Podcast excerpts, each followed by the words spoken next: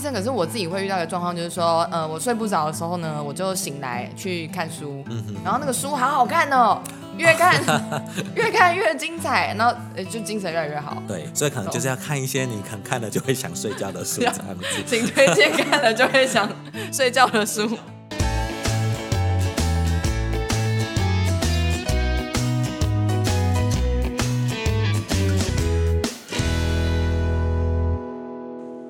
迎收听达特五四三，我是主持人 C C 啊。今天我们要来聊的这个主题呢，是非常多人的困扰。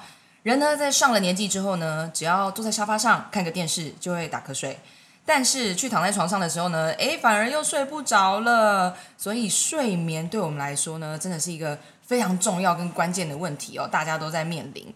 那大家都想要呢，一遇到枕头啊，就可以三秒钟入睡。但是现在其实现代社会充满各种压力嘛，很多人呢在床上躺着数羊，数着数着，哎，越来越数越清醒哦，数着数着就天亮，根本睡不着，或是一直睡睡醒醒，然后隔天累到不行，明明就有睡觉啊，为什么还是这么累呢？哦，上班无法集中精力，结果就进入一个恶性循环当中，越来越累，又更睡不着啊。我个人呢，真的非常期待这一集，因为我身边有很多的朋友都有失眠的困扰，所以今天呢，真的非常荣幸邀请到了张斌秀传纪念医院身心科陈维军主任来跟大家分享如何拥有最好的睡眠品质。欢迎陈医师。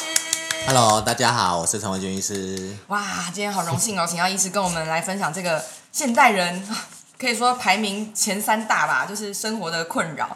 那这边呢，首先我们要先来定义一下，医师，请问失眠的定义是什么？根据二零一九年台湾睡眠医学会的统计，哈，大概我们全台有十分之一左右的人口受睡眠就是所苦这样子。十分之一？对，其实还蛮多的。想象中多哎。但是这个通常这个是指慢性失眠，如果是。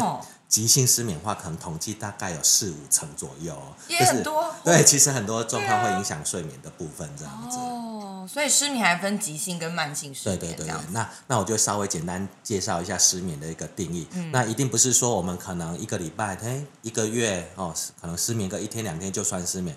那我们其实是比较严谨一点，就是说，我们如果一个礼拜有超过三天以上都睡不好。哦，那可能产生白天会比较容易疲劳啊、嗜睡啊，然后烦躁，然后导致你没有办法集中这些精神的一些状况的话，我们才会说它是失眠的一个状态。那一般来说，像我们刚才提到，急性失眠可能就是在一个月内产生的一个状况。那一般来说，慢性失眠我们就会。呃，可能时间就比较拉长一点，可能三个月以上有失眠的状态，我们才会称它为慢性失眠这样子。懂懂懂，了解。所以如果你只是刚好那个礼拜你有三天跟朋友去夜唱卡拉 OK，这是你自己的问题，不能定义为失眠哦。我们说的可能就是，哎，你日常生活也是照常在进行，是，但是突然间不知道为什么这一周里面就有三天就是特别睡得不好，这样子，然后又分急性慢性，所以如果是最近这个月。发生这样的状况，我们就先把它定义为急性。对。但如果它一直延长都没有解决，变成三个月以上，就说啊，你这个可能已经慢性失眠的状态，是这个意思。对，那这个情况我们可能就得找一下原因，来好好的解决一下这样子。懂懂懂，可能生活中有什么部分出了问题哦。那医生，我这边也想请教一下，就是除了呃，我们平常想到失眠，可能就是像我自己可能也遇过啦，哦，就是躺在床上躺很久，三十分钟、一小时都睡不着。好，所以我可能想说，哎，失眠可能就是只躺在床上睡不着，但是其实好像也听过有其他的失眠的状况。医师在身心科门诊有没有常见各种睡眠的问题，跟大家分享一下？哦，好，那因为我们要了解失眠状态，所以其实我们会稍微问一下病人，他们失眠是属于哪哪些形态？一般来说，我们分种。分成四种这样子，那第一个部分就是入睡困难，比如说你已经躺在床上了，哎，半半小时啊，一个小时，哎，明明你已经很累，但是还是睡不着，哦，那这是其中一种，就是入呃失眠的一个部分。我们大部分人好像遇到的都是这种。对对对对对对。那有一些人是会睡睡醒醒啊，然后会比如说他要在入睡就很困难，比如说他醒过来之后可能要再躺个半小时以上才会睡得着，那可能一个晚上就四五次这样，那其实也蛮影响他的睡眠状态的，所以这也算是其中一种这样子。那还有一种是睡眠时间，你会提早醒来。比如说，我本来可能平常六七点起床上班或上课嘛，可是呃，突然这一阵子开始，比如说四点哎三点四点就开始睡，就醒过来了，然后再想要再躺也睡不着了，这样子。等一下，医师，我听到这个，我直觉反应就是初老的症状吗？哎对哦，所以所以有可能是我年纪到了，我就会开始有这个状况。不过通常通常这种是循循序渐进这样子，是是是所以他不会说你突然的这样子的 状况。老人家的确会是说，就是他会哎比较早醒啊，是对是是那通常有这种状况，你可能要排除一下，是不是有其他的一些，除了老化，是不是要可能其他的一些问题产生这样子？好，对哎，医师不好意思，我想打个岔，就这关于这个部分呢、啊有可能是我睡眠品质刚好特别好，我睡得很沉，所以导致我睡眠时间不用很长，所以我就比较早醒，有可能是这样吗？通常这个就要以你平常的状态来比较。是如果你平常就是睡，比如说六个小时就是。非常充足，那以你来说你就没有失眠的问题。可是如果你哦平常睡七八个小时，可是最近睡六六个小时，哦，那可能就要想一下是不是有什么其他的问题突然落差变有点大，这样子对，懂懂懂。对，好，那第四种就是说，哎，其实你都有睡，睡眠时间也都充足，嗯。可是你就是会觉得睡不饱。隔天早上就是会觉得精神不好，没有办法集中精神，这也算是其中一种。所以总共大概是分这四大类的一个失眠的一个形态这样子。哦，了解。哎，那医生，我我又有问题了，不好意思，问题很多。呃，一直做梦这件事情，我从小到大到现在，我几乎人生中没有一天是没有做梦。就可是我有听过有朋友说，他就是一睡就醒了，就天亮，他没有做梦这件事情。但我也不会觉得特别累，我还好哎。嗯应该是说做梦其实是正常的现象，每个人都会做梦，好好像不做完全不做梦才是一场。但是那些一觉到天亮醒过来觉得没自己做梦，其实他是不记得自己做梦啊。对，那、大部分会记得自己做梦，通常是你比较常处于浅眠的一个阶段，啊因为我们睡眠有分浅眠期跟深眠期嘛，哦，所以你就是前面的状时间比较长，所以你比较容易记得你做梦的状态这样子。啊所以其实好像做梦印象呃记忆太深刻，印象太深刻，也不是一件好事，表示都没有好好的在睡对觉，。表示你可能都比较处于前面的状态这样子。啊，糟糟糕，好的好，那看来以后不要太常做梦会比较好一点。好，那医师我也想问哦，其实呃，我们这样听下来，发现不只是睡不着，各种什么睡睡醒醒啊，睡眠时间提早这个状况，真的是很多人都会遇到，所以失眠真的其实是很多人的困扰。那像我妈妈她的状况就是，她从进入职场开始工作之后，她就因为压力大睡不着，然后就开始吃安眠药，然后一吃就吃了三十几年，一直吃到她退休。那她会发现这件事就是可以不用吃安眠药，是因为她说呃一退休之后，她躺在床上，她就可以自己睡着了，完全不用吃安眠药，所以她的失眠的呃成因非常明显，就是来自于工作压力。对，但是实际上会造成大家失眠的原因，呃，也都是压力吗？还是有其他原因呢？啊、对，那就要说到，其实失眠真的是原因千奇百怪啦。哦哦，像生活的一些压力这部分，其实也是蛮常见。所以我们通常呃失眠第一个会去询问的一个部分，主要是问他最近生活形态一个部分。有没有那我们看看对。比如说工作压力啦，或是最近家庭可能跟人际关系的一些变化啦，哈，失或是经济状况，手啊，这个也都是很常见的原因。哦这个门诊也都会有很多是对 所以其实呃失眠的原因，第一个我们可能就要排除他是不是有一些心理压力跟生活的一些变化这样子。嗯嗯嗯那其实其实还有其他的一些常见的原因，比如说像身体的因素哦，嗯还有像身心疾病，然后药物的一些影响。因为毕竟我是身心科嘛，所以我统计一下身心科可能常见会影响睡眠的一个疾患。好了，那比如说像我们常听到的忧郁症啦、焦虑症等等，嗯其实呃罹患这些身心疾患的人，其实常常会伴随失眠的一个问题这样子。还有就是说，像身体的部分，因为我们现在其实文明病其实还蛮多的嘛，嗯。吼、像身体的一些像高血压啦，嗯。吼、糖尿病等等，其实像呃一些慢性疾病都会影响到我们的睡眠的一些问题。那其实常嗯。见，比如说像洗肾的病人，那你有一些哦。睡眠呼吸中止的问题，哎，那你可能比如说像因为身体有一些受伤，所以有长期一些疼痛的问题，那都会导致我们的睡眠的品质会变差这样子。哎，一是我个人好奇，那个呼吸中止症它是什么状况？因为我自己有印象过，我睡觉睡到一半，我突然 吸一口气，然后我就惊醒。对我不知道这个这个是吗？我就好紧张，好害怕。对，通常一般人我们会有一些，有些人会有打呼的一些状况嘛，吼、那那可是不是说打呼就一定有睡眠呼吸中止的问题？是所以通常我们如果有一些怀疑，我们其实会建议去排一个睡眠的一个检查，哦，看看你是不是可能在睡眠的过程当中停止呼吸的时间是不是有太频繁？因为一般来说，我们可能呼吸中止正常是小于十秒。啊，因为我们身体有一个机制会告诉我们要呼吸，呼吸那个十秒以内都正常。可是如果呼吸都超过十秒，然后一个晚上非常多次的话，我们可能就会觉得有一些问题。那所谓那个它有一个指数可以依循啦，是有一个 AHI 这个东西这样子。那 HI 如果你测出来是五以下，那就是正常。那五到十五就是一个轻度的睡眠呼吸中止，那十五到三十就是中度，那三十以上就是重度的睡眠呼吸中止症这样子。天哪，我的这个这个我好想了解更深哦。所以你说呼吸中止十秒的话，是指我就十秒整个人没有动静，像人走了一样这样子吗？没有，应该就是没有呼吸，哦就是没有呼吸而已。会可以这么长的时间？对对对对对对对，睡眠啊，睡眠哦，睡眠状态，睡眠状态。然后他就是到那个检呃睡眠检测中心去睡觉。对去睡觉，他会身上会贴一些就是仪器啊，来帮助你检测是不是有这方面的一些问题，这样子。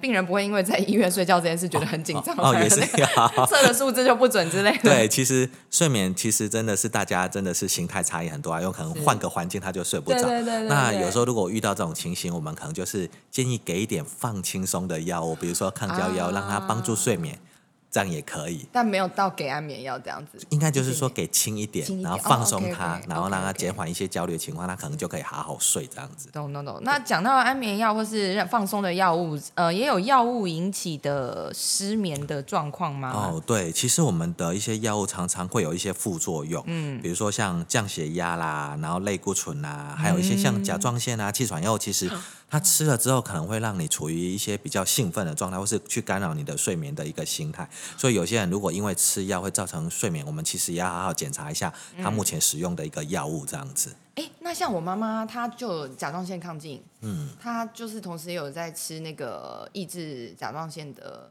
药，对对。那她在跟安眠药这样子，呃，理论上应该是不太会有什么影响啦。是是对对对，那通常我们甲状腺药是因为，比如说它，诶、甲状腺低下，那你可能吃一些哦，让他兴奋、对对，对所以。对要把它甲状腺拉起来，那个可能就比较会容易影响睡眠这样子。懂懂懂，了解啊。类固醇就是，如果我们有时候皮肤擦药，我擦的会吸收，擦的应该是不太会，那个应该浓度都非常不太会进到 擦的都体内。皮肤吸收太好，睡不着。这边指的大概都是吃的，嘿，用吃，哦啊，你可能吃一段时间，它可能就会去影响你的情绪，也可能会影响到你的睡眠这样子。哎，那医师，那安眠药的部分呢、呃，虽然说睡眠很重要，为了好的睡眠，我们有时候要用安眠药来辅助，可是我们也知道它可能会有些副作用，是，那可能越吃会越重，从半颗又变成一颗，甚至有人要吃很多颗。能不要靠安眠药的话，当然是最好。有没有能不靠安眠药就可以改善失眠的方法？那其实我们一旦诊断失眠啊，通常我们第一个治疗的一个选项，其实应该是睡眠认知行为治疗，而不是使用药物这样子。对，我们还是要找出他真正的一个原因，来改变他的一些睡眠的一个一些生活习惯，来去改变他失眠的一个状态。哦，那所以说，通常像其实国外有一些也比较严格，他们会去规定说，哎，你就是需要透过睡眠认知治疗，治疗完之后如果没有效果，才考虑药物的一个使用。哦，所以那不能直接开处方药给他说，直接就吃这样子。但但台湾的环境可能比较不一样一点，是所以很多来诊断可能失眠，你如果要教他好好的做睡眠认知行为治疗的话，可能很困难，所以有不少可能一开始就会开始尝试一些药物的治疗这样子。是先解决他的问题。对，对，那所谓的睡眠认知行为治疗其实包含很多啦哈。那通常我们会做一些，就是以下我会讲一些内容，可能是跟呃睡眠认知行为治疗是有相关。比如说，嗯你要去维常你的一般每天的日常正常的一个作息，这样子不要随便的一个改变。嗯，哦，那记得。床的部分就是用来让你睡觉部分，所以你不要在床上，比如说啊玩手机、对，打电动，对，打电动，这个看书。是我们很常我们那一是，你这么有知性的人，一定也很常睡前看书啊，怎么办？哎，没有吗？啊 太累了，都直接睡觉。对，对哦，OK 通常躺上床就直接睡着真的好，真的好，。太累了，太累了。所以，所以你在你要记得，床是用来睡觉的，而不是用来做其他。如果你用来常常用来做其他事，你身体就会记忆说，哎，这个好像不是睡休息的地方，可能是工作或是玩游戏很兴奋的地方，对对对。那还有一些，比如说你可能要让你的环境比较呃不要太冷太热哦呃然后是一个相对比较不是那么嘈杂一点的环境，才可以是帮助你睡眠这样子。或是好像有听过说，就是减少光源啊，就哦尽量不要开小夜灯。或对，其实是应该要尽量如果照我们生理的状况来看，其实是建议不要开灯。全黑，对，全黑其实是最好的。可是如果因为有些人哈、他如果没有开灯，他会有点紧张焦虑的话，其实我们是会建议你还是开一下，不然你如果因为是是太暗的环境，你就一直害很怕睡不着这样反而哦对对对会睡不着。所以其实是如果你可以根据你的状况，但是尽量灯源就是要暗，不要太亮这样子。是，然后或者我也有听过说，好像就是你就是呃用窗帘，然后是有一点透光的那种，是。然后白天就是自然光照进来的时候，身体就是感受到那个光，就会自然醒来，对。然后你的作息就会很自然的跟着呃白天晚上这样的一个光线去走，对，因为它需要有有它需要光来把我们唤唤醒这醒样子。对对对对对对。那另外一部分就是我们会尽量建议，就是说像呃晚餐之后啊，尽量避免咖啡因啊、酒精的啊，还有就是抽烟的一个状态，因为这个都会干扰我们的一些睡眠。尤其是看像咖啡因，我们通常会建议可能比如说下午尽量四点过后就不要再使用咖啡因，因为一般来说我们身体需要代谢咖啡因可能需要八到十二个小时以上，哦所以如果久嗯。对，所以如果你可能太晚喝，那你可能就会干扰到我们睡眠的一个状态，这样子。我有听过有人说他喝咖啡比较好入睡，这真的还假？的？还是他自己以为？我我觉得这个可能就得提到他可能本身的。那个体质比较特别，基因不一样。对，毕竟大家的身体真的是差异性很大，是是是。但绝大多数应该都是吃喝喝咖啡之后，应该是会影响睡眠的。睡不着？对对对。懂，懂懂没有办法放松的话，其实也可以练习一些像呼吸的一些方式。那所所谓呼吸，我们就是会尽量建议要用腹式呼吸，比如说你可能躺在床上。然后你压着你的手就放在你的肚子这边，你就用力吸气，吸到肚子会凸起来，这个才是真正的腹式呼吸。因为一般人可能呼吸没有那么深，是他可能就是在胸部这边、肺部嗯这边运作而已。可是真正的呃腹式呼吸是要能够把吸气的时候是肚子能够吸起来的，挺起来，然后吐气的时候把气完全的吐掉，就是算是一个比较缓慢的一个呼吸的一个动作这样子。那透过这个呼吸来调节，让我们可以身体放松，也会比较可以帮助入眠这样子。是，而且那个时间就要拉越长越好，是这样吗？就是不要太急促，有什么是要比如说几秒以上啊，会还是就慢就对了。我们就尽量就是慢这样子，因为你吸到一个程度，你就是没有办法再继续是吸。对是是是是那吸到饱，然后再把它慢慢慢慢放的时候，就是呼气的时候就尽量再慢一点，这样 OK，你吸气可以吸快一点，但是吸到饱，呼气的时候就是稍微缓慢的把它吐出去，这样子。医师，我个人有个好奇的问题，就是现在市面上很流行，呃，睡前点一些香氛精油啊，然后让人比较放松啊，这个方法你建议吗？其实我是觉得这个方式应该还蛮不错，因为其实有些哦精油可能含有一些让你可以比较放松的一些像薰衣草等对对哦，等所以真的有，真的有用，对对那个不是品牌的噱头。对对对 OK，其实是有一些帮忙这样子。OK，OK 对饮食的部分，我们尽量就是减少像那个。呃，尽量还是少油啦，少一些油炸的食物，还有甜甜食这样子，因为它可能都会让你消化时间会拉长。哦那可能在消化过程，你可能因为消化时间拉长，你可能就会影响到你的睡眠的一个状态这样子。懂懂对，所以懂饮食的部分可能也是要稍微做一些调整这样子。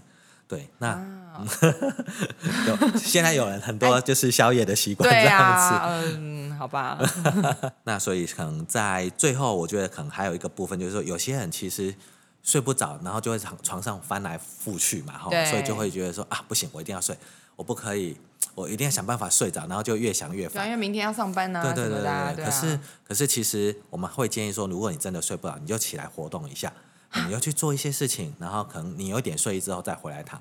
那个这这其实是呼应到我们刚才讲的，床就是用来睡觉的地方。哦，如果你睡不着，你就先暂时离开一下床的环境，对这个环境，然后你觉得你开始有点睡意，再回去睡，让他习惯你的身体在床上就是要睡觉这件事。或者就是回去那个工作模式，把自己操的再累一点。哎，是也不用哎太，也不要 就可以简单做一些事情，但是不要太太辛苦，或是说要太集中精神去做一些事情这样子。哎，医生，可是我自己会遇到一个状况，就是说，呃，我睡不着的时候呢，我就醒来去看书，嗯然后那个书好好看哦，越看 越看越精彩，然后呃就精神越来越好。对，这个怎么办？对，所以通常我们不要看太好看的书。睡前我们建议建议也不要看太刺激的 电影啊、书籍啊，这个其实也都可能会影响睡眠这样子。所以可能就是要看一些你可能看了就会想睡觉的书，这样子。请推荐看了就会想睡觉的书所以，像我们那个每次要认真念书的时候，打开翻那个教科书就会想就睡着，就是床头就放一本教科书那个大学时代的原文书放一本在床头，这样。这可能会比较有用。是是是，哎，医师，那那我好奇，会不会你有没有遇过一些病人，他们去找你的时候就说，他们这个失眠状况拖了很久，那是因为他们就是不想吃安眠药，所以他们才一直都没有去找你看。对，其其实这种状状况，其实在门诊还蛮常见的。哦病人来就说：“哎，医师有没有不是安眠药可以吃，但是可以让我好好睡觉？” 那有有有这种药吗？我我其实都会好好跟他们询问一下，他们为什么呃会有产生这种想法。那大部分都是回馈给我说，因为身边的比如说家人或朋友都告诉他们说，不要吃安眠药，那是一种毒药，你吃了之后就戒不掉，而且会越吃越重，而且吃安眠药就是你只我麻会越吃痹你的大脑什么的。对对对对啊！以后不不吃药就会睡不着。那其实我我也觉得在这边可能跟大家稍微就是在、呃重新调整一下这种观念，就是说，因为睡眠，我们其实你来看睡眠门诊，我们都会去想办法去找到原因。那我们只要好好解决这个原因，其实睡眠就会跟着改善。是，对，所以其实不是说你来我们就是直接吃安眠药。对，如果你有一些比如说像身体的问题，或是精神身心科的一些问题，那我们就好好来治疗。可是如果你硬盯着，然后不来治疗，然后也不吃安眠药，那你可能长期处于失眠的状态，其实你可能未来在失智的风险会更高，然后你可能在就是焦虑、忧郁都会比一般人的风险提高许多。所以其实我都会跟个案说，就是其实我们就是好好把你的睡眠状况弄好，它的产生它。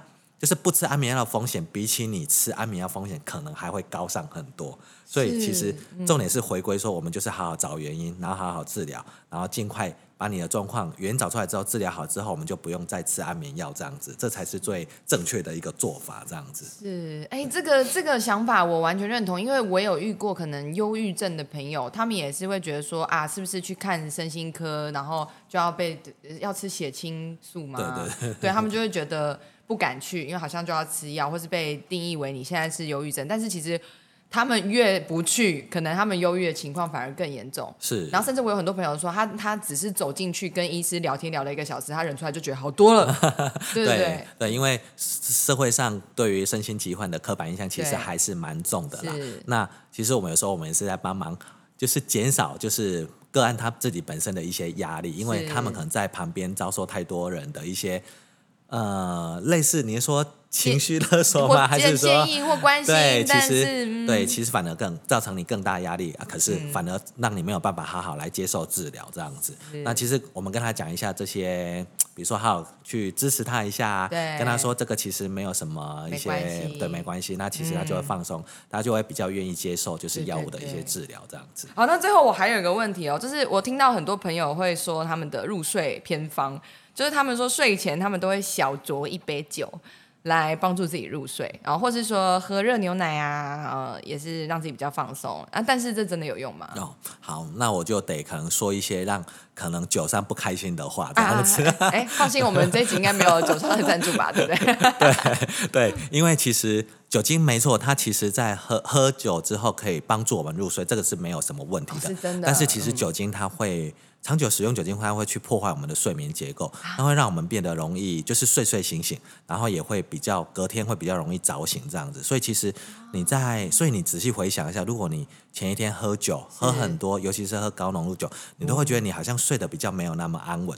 嗯嗯嗯，对而且早上起来可能其实会不太舒服的一些状态，所以其实酒精它并不是真的可以长期帮助入眠的一个东西，这样子。所以其实我们是建议还是适量啦，对，适量让你放松一点点，对对对，可能偶尔一偶尔喝一下，哎，今天心情开心，看你稍微喝一下，我觉得是 OK。可是不要把它变成习惯这样子。懂懂懂，就是它可能可以让你跨过那个一直没有办法睡着那个点对对对对那个门槛，但是实际上能不能让你完全进入深度的睡眠，可能就对，其实可能就不是这个样子。对懂懂懂。而且如果你觉得这个方法有用，你还靠这个长期喝酒入睡的话，哦对对对，那就可能会衍生另外一个酒瘾的问题，因为你酒瘾，对，因为酒精其实跟我们像刚才提到安眠药一样，它有一个问题，就是你长期使用，你就会对这个药物或酒精会产生耐受性，所以你会呃，过一段时间你就会需要呃浓度更高或者哦更、更大量的酒精来帮助你入眠。那久而久之，可能就会衍生之后一些酒瘾的一些问题，这样子。是是对那其实更不好。是，或者是他之后如果真的哪天他要用安眠药来治疗他的失眠的时候，可能就嗯对药效就会对，因为其实他我们长期使用酒精的人，可能在未来嗯。如果有产生失眠问题，再使用安眠药来治疗失眠，其实效果也都没有般一般人那么好，这样子，所以就会用很强啊、很很大量的安眠药来帮助睡眠，其实都得不偿失啦。是 对了解，所以那个身边的朋友听到了哦，如果你目前是采用 酒精入眠的方法的话，请三思哦。而且那个你就算当下可以睡着，你隔天起来还有可能因为喝太多酒会头痛、宿对醉。对对对对哦所以其实精神更不好。对对对对对，哦，大家考虑一下啊。那 那喝热牛奶部分是真的有效吗？那我觉得喝牛奶这个就是可能依个人体质来看啦，是吼，因为有些人比如说他本身有乳糖不耐症，那你可能喝了牛奶之后，你可能反而拉肚子，半夜爬起来拉肚子，对对对，啊，有人可能如果你喝一点点，可能肚子不会太饱，可能或许有时候会反而帮助你入睡。可是是如果你喝太多，其实肚子还一直要消化的一个状况下，可能其实也没有办法帮助入眠。那这个状况，我觉得就是可能每个人依自己的状况去做一些尝试，这样子。了解了解。所以就是不管吃什么喝什么，或是做什么事情，就是不要对自己的身体造成一些压力或负担好让身体在一个最放松的状态，就会比较好入睡。嗯，对。是哇，那今天呢，医师为我们讲解了许多可以帮助睡眠的方式。那除了找出原因、对症下药呢，睡前呢帮自己弄一个可以放松的睡前仪式感，也会很有帮助哦。那我们也再次谢谢医师，我们带来精彩的分享。好谢谢谢谢。那希望大家听完这集呢，睡眠品质都能有所改善哦。达特五四三，我是 Cici，我们下次再见，大家拜拜，拜拜。